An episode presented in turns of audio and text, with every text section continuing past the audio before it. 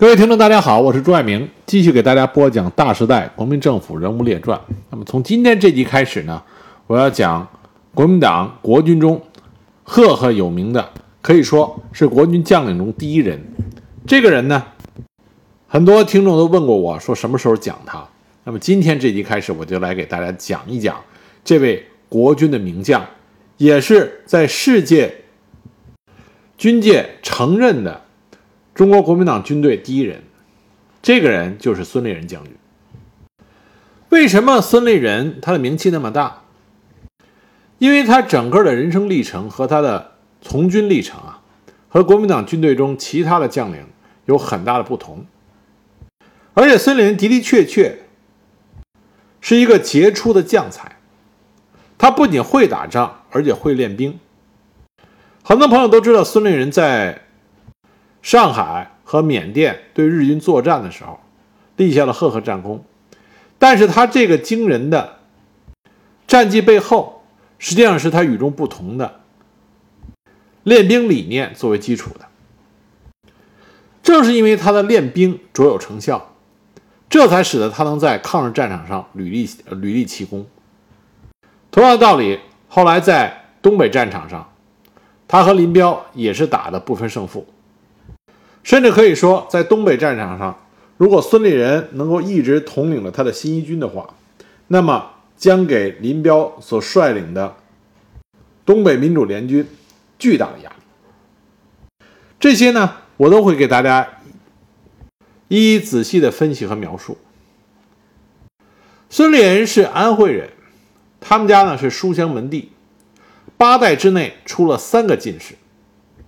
他们孙氏家族祖上可以一直追溯到战国时期的孙武和孙膑。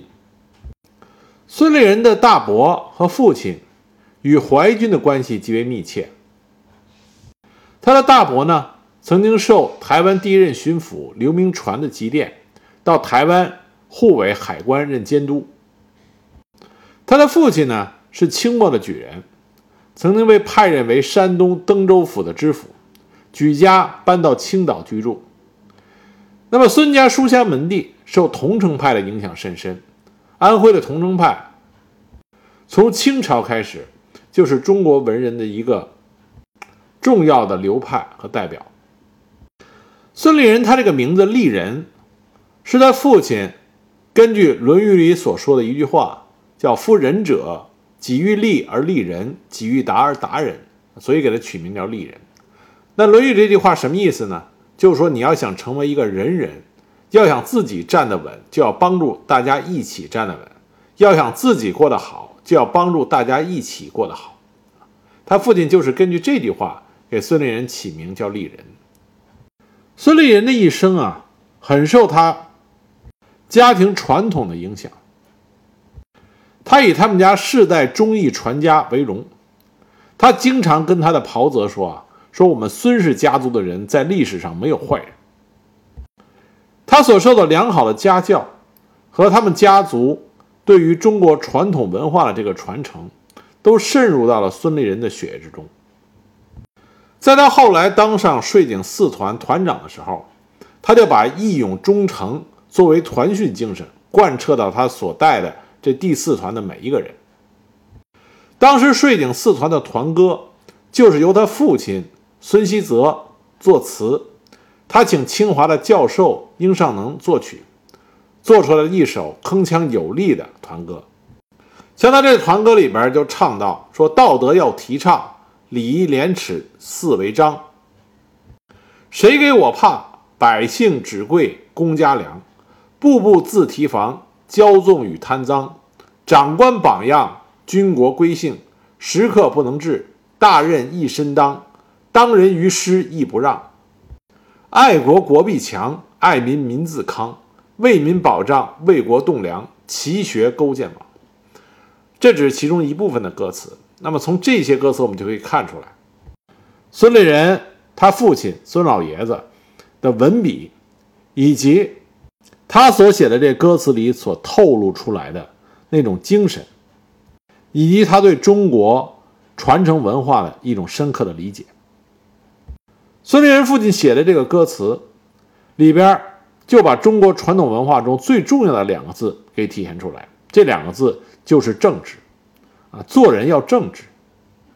有了这样的家教，孙立人一定会在民族存亡的关键时刻挺身而出，成为中国军人的榜样，成为一个民族英雄。孙立人小时候上私塾的时候啊，就非常聪明。老师教的科目，一遍就能够背诵，还能默写啊，领悟的非常快，很受他私塾老先生的这个赞赏。孙立人回忆他小时候的家教，他说他六岁入家塾啊，就是私塾，起居饮食与先生在一起都有一定的规矩。他的父亲管教极严，在子女幼时既加管束，常对他们说：“坐有坐样，站有站样，绝对不许随便。”尤其不准子女说谎骂人。那孙立人小时候所进行的这个私塾的学习，给他打下了坚实的中国传统文化的基础。然后他父亲呢，去山东青岛任职，举家迁到青岛之后，他父亲就把孙立人和他弟弟安排在了青岛教会学校德文高等小学读书。当时山东青岛呢是德国人的势力范围。德国人在青岛留下了很多非常优秀的建筑。那么前一阵呢，网上曾经有个热点，就是青岛火车站，当年就是德国人修建的，啊，质量相当的好。另外，关于青岛的下水道系统啊，也是德国人修建的。德国人最重要的是在山东当时办教育啊，办的相当不错。当然呢，这些教育机构都是由德国教会来办的。那么这些教育机构和学校呢，就充分体现了德国人做事情很认真的这个态度。的确帮助了很多中国的青少年，在这些德国人所兴办的学校里边，学到了现代化的知识啊，也打开了眼界。孙立人呢，就是其中之一。但是毕竟青岛是德国人的势力范围，那么在青岛呢？就发生了一件事情。未满十岁的孙立人最喜欢去青岛的海滩去玩那么青岛的海滩上呢，有一种啊黄红色的原石，这些石头呢，经过海水的常年冲刷，变得圆鼓轮滚的。当地人都很喜欢，喜欢把这种原石头捡回家里边，放到鱼缸里。那么有一次，孙立人就在海滩上捡了一个非常漂亮的石头，他很喜欢。结果呢？当时也在海滩上的一个德国小孩也想要这块石头，就直接找孙立人要。孙立人说：“我先发现的，凭什么给你？”结果孙立人就被这德国小孩们给欺负了，不仅石头被抢走，还被人打了两记耳光。孙立人当时很委屈，就问他们：“你们凭什么抢我的石头？”当时德国人就指着青岛的海滩说：“这里的一切都是我们德国人。”后来，孙立人在他的回忆录里是这么写的：说当时我虽然年纪小，但是已经深深地感悟到中国太弱，中国人太受欺侮，我将来非争气不可。后来，他也跟他的后辈就讲过，他在美国上军事学校的时候，再苦再累，只要他想起自己当初挨的这两个耳光，他说再苦再累他都能熬过去。从这以后，孙立人更加的奋发图强。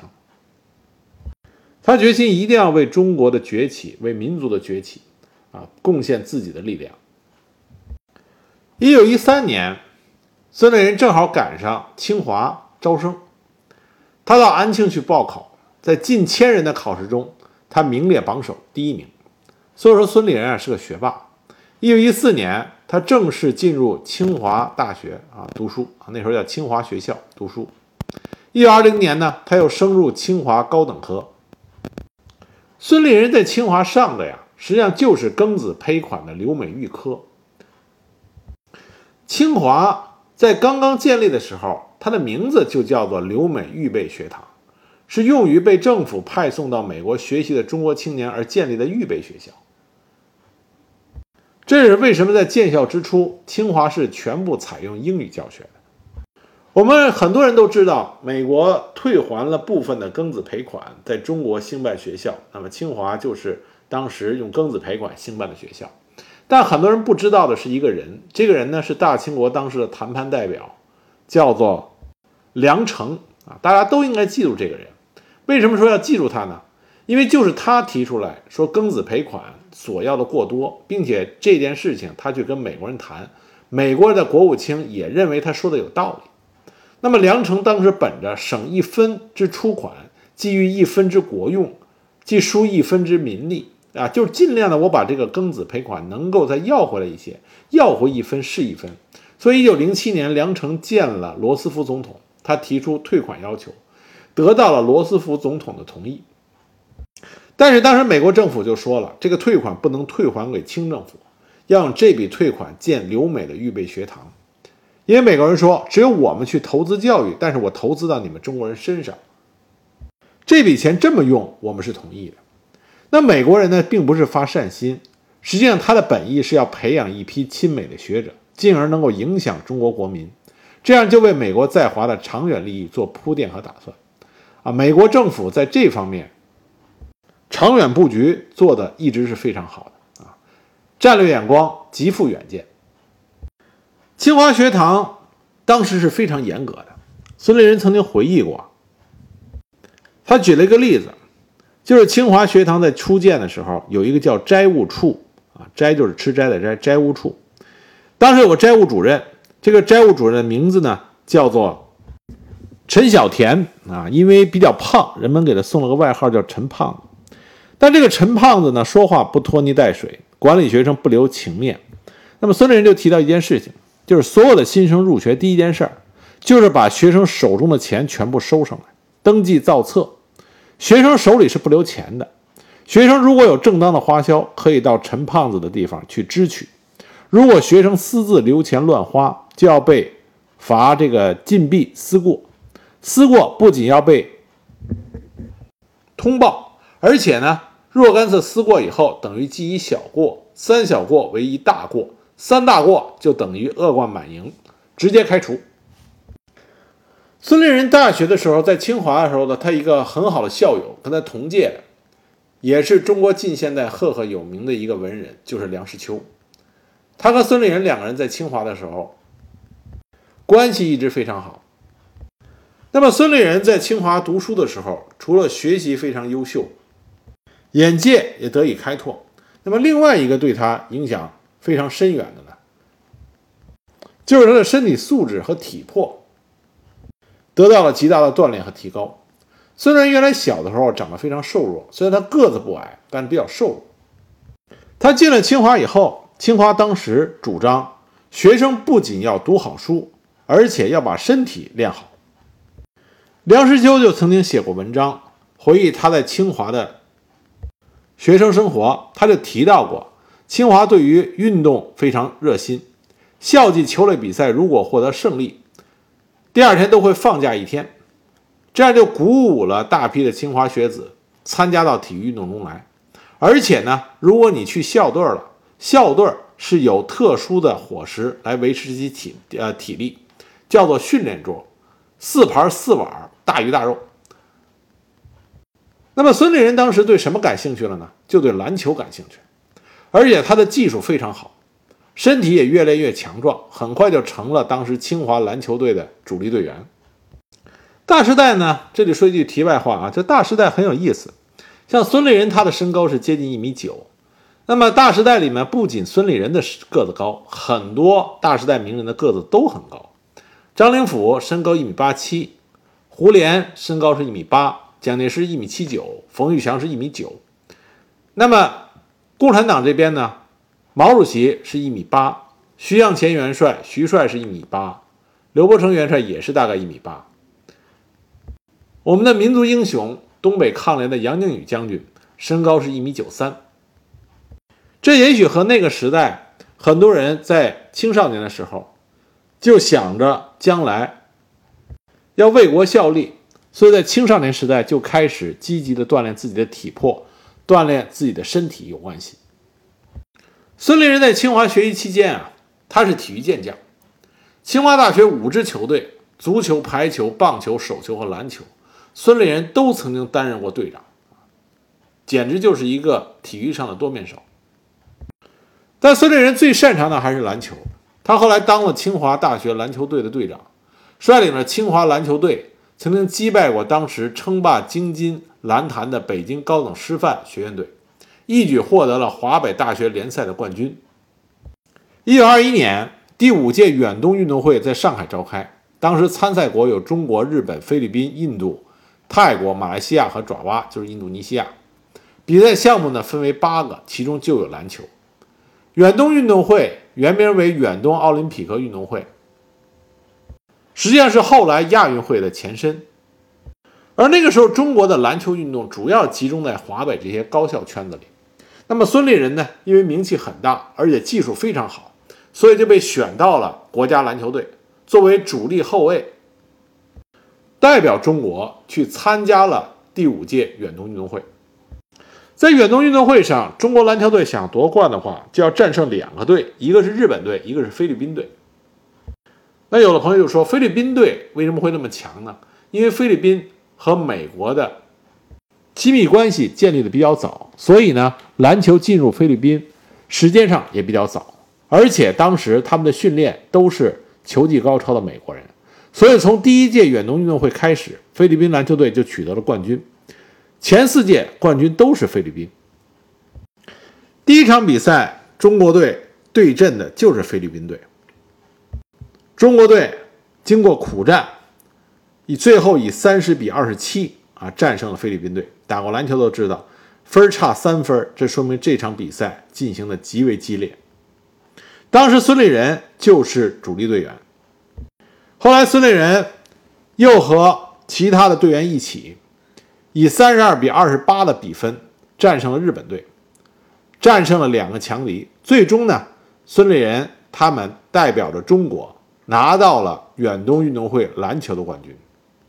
那么值得一提的是，在一九四九年之前，一共办了十届远远东运动会，菲律宾篮球队一共九次赢得了冠军，唯一一次他们丢掉冠军的就是孙立人和他队友们的这一次。所以这块金牌。来之不易，含金量极高。当时《上海申报》是这样报道的：说主力后卫孙立人打满全场，行动灵活，飞驰跳跃，赢得了“飞将军”的雅号。一九二三年，孙立人在清华土木工程系毕业，顺利地取得了公费留美的资格。他去美国要就读于普渡大学。在他赴美留学之前，他父亲送给他一块端砚啊，安徽出的端砚。在端砚之上啊，刻上了这样一段话：“曾子曰：‘士不可以不弘毅，任重而道远。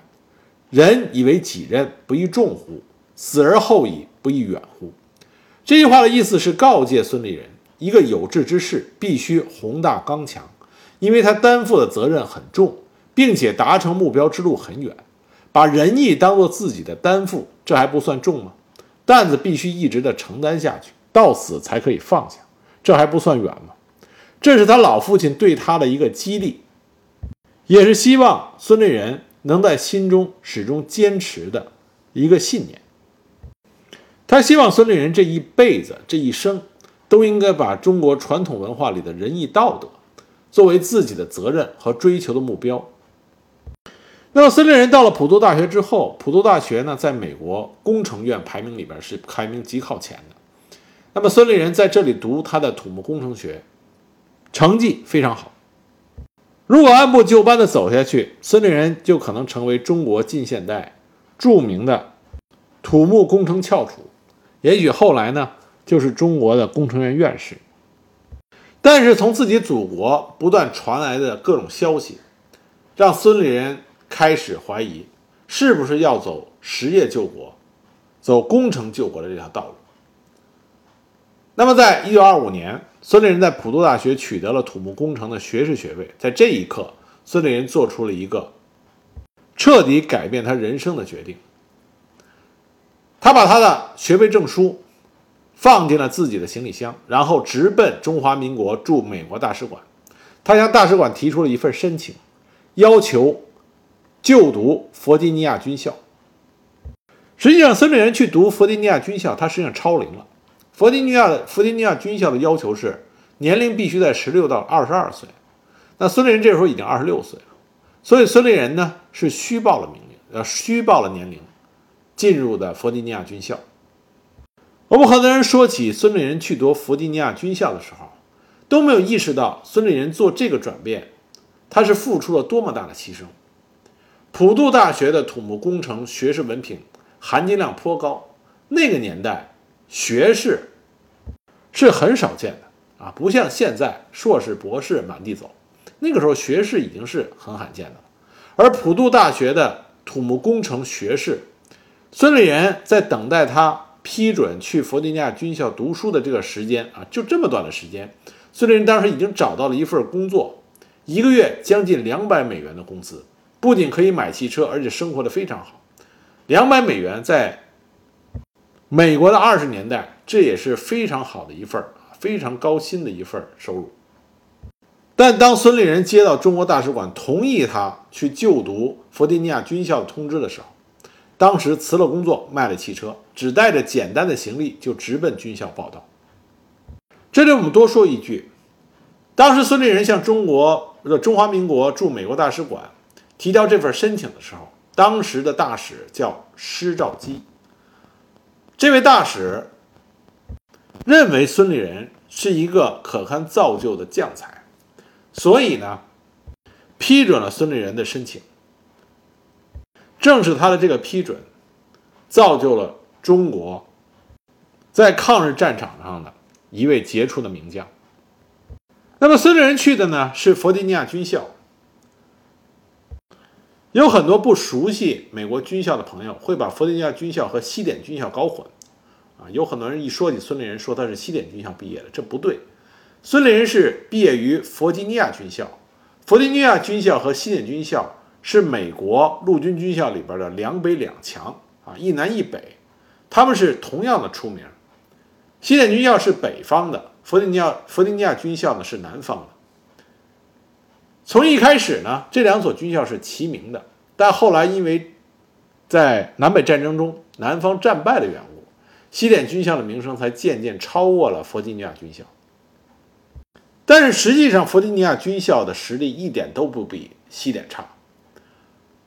巴顿就是弗吉尼亚军校学习过的学生，而马歇尔将军也是毕业于弗吉尼亚军校。孙立人就读于弗吉尼亚军校，对于孙立人来说挑战是很大的，因为弗吉尼亚军校啊，它有一个跟其他学校不一样的地方，它是由学生自己管理自己，只要不出格，校方。是不会插手学生间日常事务的。那么用孙立人自己的话说，就是新生进去很简单，挨揍。弗吉尼亚军校当时的传统叫做打老鼠啊。什么是老鼠呢？新生，新生被称之为老鼠。别看孙立人后来回到中国以后，在军中就职啊，谁也看不起。但是在弗吉尼亚军校读书的时候，孙立人自己。在回忆录里，他就说过，只有一个字“人”。在他回忆录里，他举过一个例子，说原来呢，有一个学弟啊，绰号叫黄天霸，学过中国武术，会功夫啊，原来在家乡挺能打，所以这个人当时也想去弗吉尼亚军校读书，专门还给孙立人写了信，请教孙立人说，到底要怎么才能在弗吉尼亚军校生存下来。孙立人给他回信，就告诉他说：“你要改变你的个性，不能再那么张扬。说一定要学会忍耐。”那么这个黄天霸呢，也跟他说：“我绝对能忍，绝对能忍。”结果进入军校以后，没过三天，因为老生老揍他，他忍不住就反抗了一把啊，还了手。结果一下子弗吉尼亚军校就闹起来，说有一个中国新生敢于反抗老生。说这是弗吉尼亚历史上没有发生过的，所以老生纷纷的过去揍这个黄天霸，揍到什么程度呢？把这个黄天霸给揍到医院里去了。孙立人说，后来他到医院里去探望这个黄天霸，黄天霸就跟他哭，说怎么办？我把命交呃就会送在这儿了，我不能干了。所以后来呢，黄天霸就退学了。由此可见，当时在弗吉尼亚军事学校，这个忍字是多么重要。黄天霸这件事情呢，是在孙立人的回忆录里写的，但这绝不是个例。根据那个时时期的这个资料记载，中国当时有一个姓李的学员，曾经被打的发了羊癫疯，还有一个姓胡的，是奉系军阀选送的学员，半年之后直接被打得受不了，跳楼了。从一九零六年至今，一共有七十七名中国学生在弗吉尼亚军校就读，但是毕业的只有三十五名，啊，不到一半的毕业率。在孙立人的回忆录里，他这么说：“他说我在弗吉尼亚军校两年，在学科方面对于战史和战术作业最感兴趣，自认为最得意的却是这种严格的训练以及千奇百怪的科虐，将我的性格磨练了下来。”后来在社会上做事儿，虽然曾遇到种种挫折，但一想到在弗吉尼亚军校时的情形，就觉得我应当承受，而且觉得可以忍得下来。否则，我这二尺五的军装早就脱下来不干了。孙立人在弗吉尼亚军校毕业的时候，校方给他的毕业评语是这么写的：这位东方青年，正如昔日的拓荒者，渴求知识，横渡太平洋，来到西方进步的国度里，追求高深的教育。他在三年级新生中领负优异，超越同级。这是对孙立人的一种称赞和认可。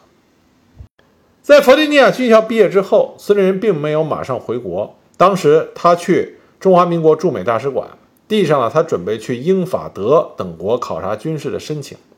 这个时候，大使依然是石兆基。他马上就批准了孙立人的申请，这样孙立人在回国之前先进行了考察。英法德国的军舰设施、军事技术和练兵方法，使得孙立人大开眼界。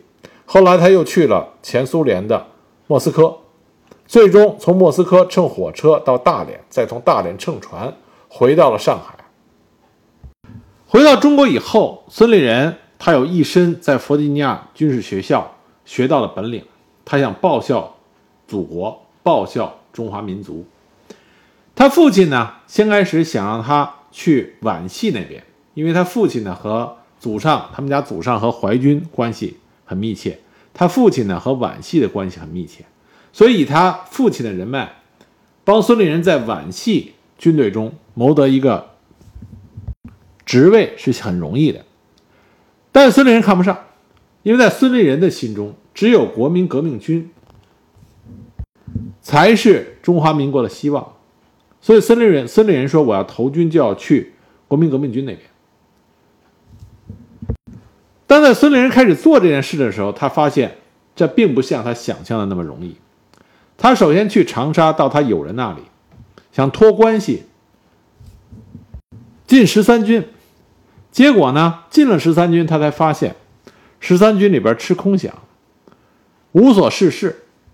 手里边没有兵可以训练，孙立人最受不了的就是这种混吃混喝、混日子，所以孙立人就离开了十三军，他去南京，在南京呢，经过仔细的考察和思考，他决定去参加方鼎英的部队，因为方鼎英的部队呢军纪严明，而且方鼎英在日本陆军士官学校炮兵科毕业。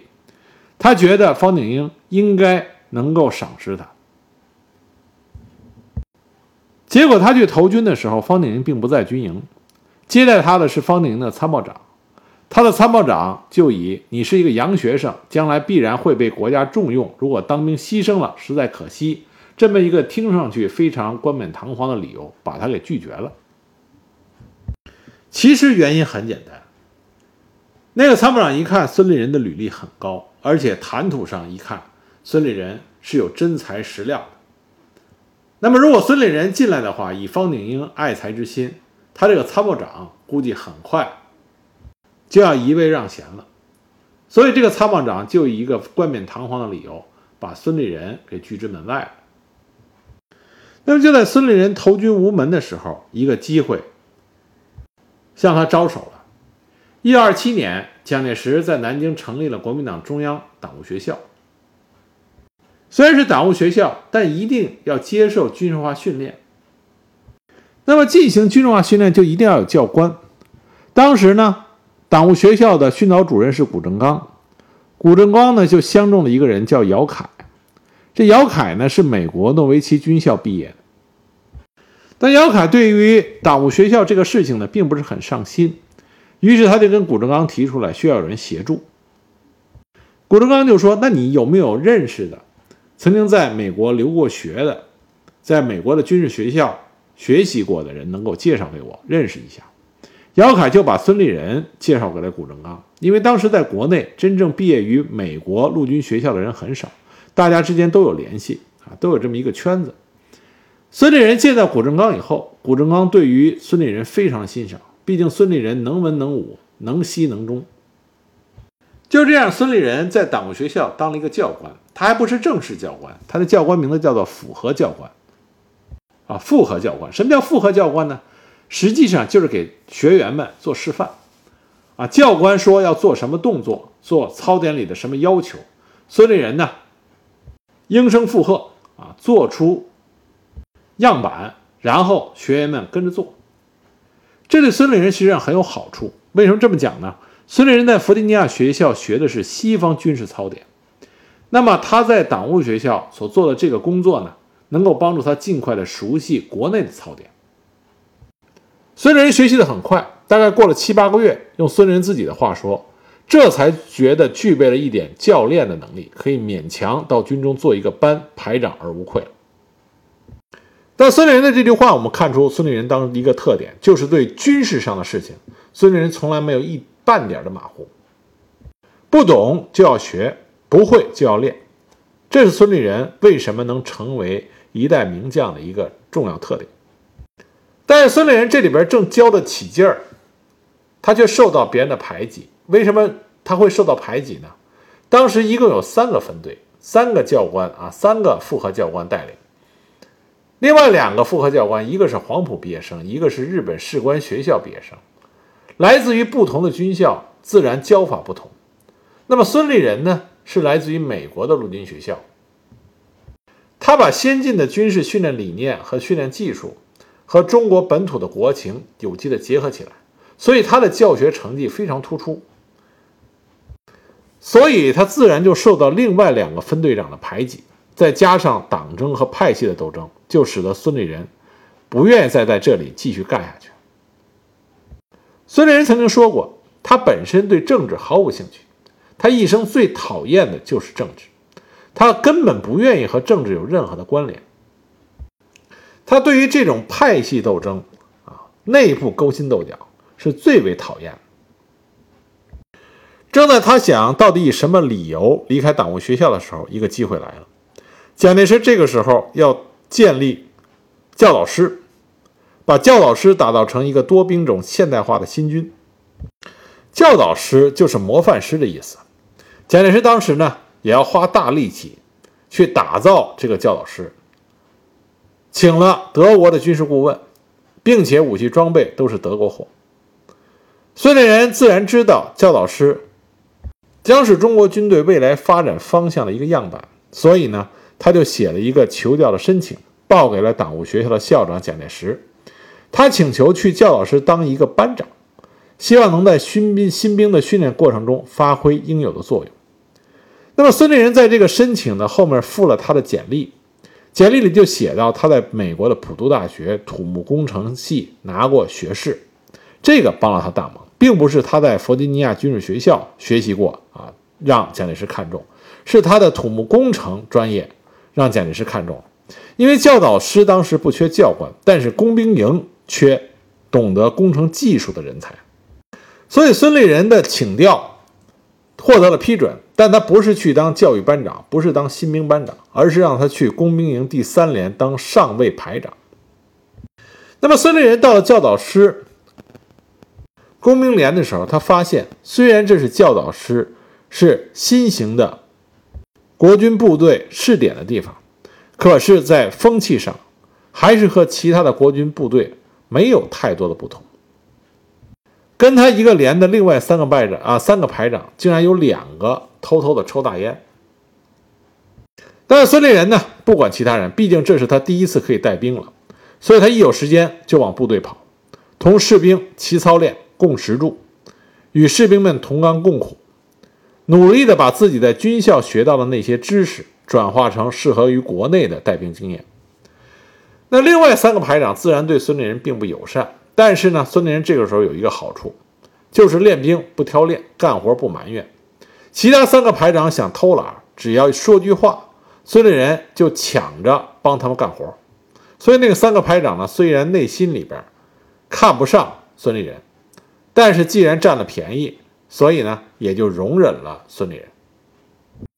很快，孙立人刻苦教学、认真操点、体恤士兵的好名声就传遍了整个军营。当时教导师的师长叫冯一培，他也被惊动了。他经过实地考察以后，确认孙立人真的是一个难得的人才，所以就给了孙立人火箭式的提升。很快，孙立人就被提升为步兵团第三营的营长。那么，孙立人虽然得到了赏识，但是他也看到，他能在教导室里所做的，实际上只是杯水车薪。他没有改变教导师从中国传统军人那里带来的那些缺点和不良体质。那孙立人就想再一次跳槽，他觉得。应该能找到一个真正让他施展才华的地方。这个时候，又一个机会来了。蒋介石呢，在南京成立了宪警教导总队，宪警就是后来的宪兵，他们不受陆军司令的指挥，而是归属于宪兵司令部直接管辖。这支部队的地位呢，就类似于蒋介石的禁卫军。孙立人就动了心，孙立人就打了报告，希望能够调到宪警教导总队去。而孙立人这个时候呢，也已小有名气了。蒋介石接到这个报告以后，就批准了，让孙立人去担任宪警教导总队第一大队上校队长。宪警教导总队的总队长呢是温英兴。温英兴在美国留过学，在弗吉尼亚军校学习了一年，后来转入了西点军校，是第一位从西点军校毕业的中国留学生。那么温英兴上任之后，聘请的是齐学启当大队长。齐学启是孙立人在清华大学的预科同期校友，而且他还有在诺维奇军校留美的经历。这个齐学启将军啊，后来跟孙立人一直关系密切，共同征战沙场。很可惜，后来在缅甸壮烈殉国。在后面我会我们会讲到齐学启将军的事迹。那么孙立人看到温英兴和齐学启都在宪警教导总队。所以他相信自己在这里一定能够得以施展自己的抱负。那孙立人到了宪警教导总队，他也的确被赋予了重任，因为温英兴知道孙立人的才能，所以呢，当时就让孙立人负责进行最初步的训练。因为要建立教导总队，首先你要有军官，然后要有军事，这些是你一个部队的框架。啊，骨架你一定要有这个，你的部队才能够建立起来。所以当时训练军官大队和训练军事大队都是由孙立人负责的，而且孙立人干得非常的优秀，他所训练出来的军官和军事都非常的军事素质非常的强。那训练出了军官和军事以后，可以成立部队了。当时教导总队先成立了第一团，按照惯例，既然是孙立人训练出来的。那么第一团的团长就应该是孙立人，结果上峰命令齐学启成为第一团的团长。那么齐学启跟孙立人的关系很好，而且孙立人也非常认可齐学启的能力。那么孙立人并没有怨言。很快又要成立第二团，但团长仍然不是他，而是另外一个大队长，叫做伏羲。这个伏羲呢是黄埔军校毕业生。当时教导总队三啊四个高层，三个大队长加一个总队长，只有他没有留学美国的经历。但是军人以服从命令为天职，孙立人虽然心里不高兴，但他也认了，他继续练兵。等到第三团成立的时候，团长总应该是孙立人的吧？但这个时候出了一件事情，孙立人带兵一个重要的特点，就是和士兵。一起摸爬滚打，这在孙立人练兵里边从来没有改变过。那么就在第三团的训练基本要完成的时候，当时孙立人训练了几个士兵来找孙立人，跟他说军需主任克扣了他们的军饷，理由是这几个兵在训练中因为生病请假耽误了几天。那么孙立人是在美国受过教育的，他认为。合理的来说，每个人都应该有带薪的病假，他觉得军需主任这么做就是没有公平的对待这些士兵，所以他就决定去找这个军需主任去理论。两个人整整吵了一个上午，结果到了下午的时候，宪警啊，宪警教导总队总部给孙立人下了一个撤职令。原因很简单，目无长官强了军饷。那有的朋友说，两个人吵架至于这么对待孙立人吗？那么根据后来的孙立人的回忆录，我们才知道，当时两个人不只是吵，孙立人对于官痞作风十足的军需主任，居然是把他暴打了一顿，这个影响就比较坏了。而这个军需主任呢，肯定是有裙带关系才能当上这个军需主任，他利用自己的裙带关系。排挤孙立人是不在话下。就这样，孙立人被宪警教导总队给撤职了。这里我们多说一句：宪警教导总队的大队长啊，总队长是魏英兴。温英兴，温英兴肯定是在孙立人被撤职这件事情上是拍板的那个人。后来呢，在孙立人担任税警第四团啊，税警第四团团长的时候。税警总团的团长依然是温英兴。温英兴还因为这件事情心存顾忌，怕孙立人因为旧怨不听自己的指挥。孙立人后来是让自己的夫人去转告温英兴的夫人，说外敌当前，正是我们精忠报国的时候，我不会做出不利于团结的事情。这才让温英兴放了心。温英兴的儿子叫温哈雄。是后来台湾陆军二级上将，官至国防部联勤总司令。他曾经做过孙立人的随从参谋。他曾经回忆过孙立人是这么说的：“他说我只能说孙先生是个不懂政治的人，他脾气急躁，不高兴的事儿就说。除此之外，我觉得他真的是个好军人，也不贪钱，凡事都是以身作则。每个人都有他的长处与短处，但是作为一个军人，我觉得他的长处比短处多。”离开了宪警教导总队，这个时候的孙立人，就像是一个和国军将领们格格不入、和中国军界格格不入的呃格格不入的这么一个孤零零的游侠。他有了一身的本事，却报国无门。也许老天爷也为我们中华民族有这样的人才，却没有用武之地感到遗憾。所以，老天爷这个时候再一次给了孙立人一个机会，而这个机会才真正的让孙立人在中国军界乃至世界军界面前展现自己杰出的军事才能。那么，这个机会就是税警总团。我们下一集呢，给大家讲孙立人是怎么加入的税警总团。那么，他加入税警总团以后，他是如何一步一步的。让他自己成为国军名将的。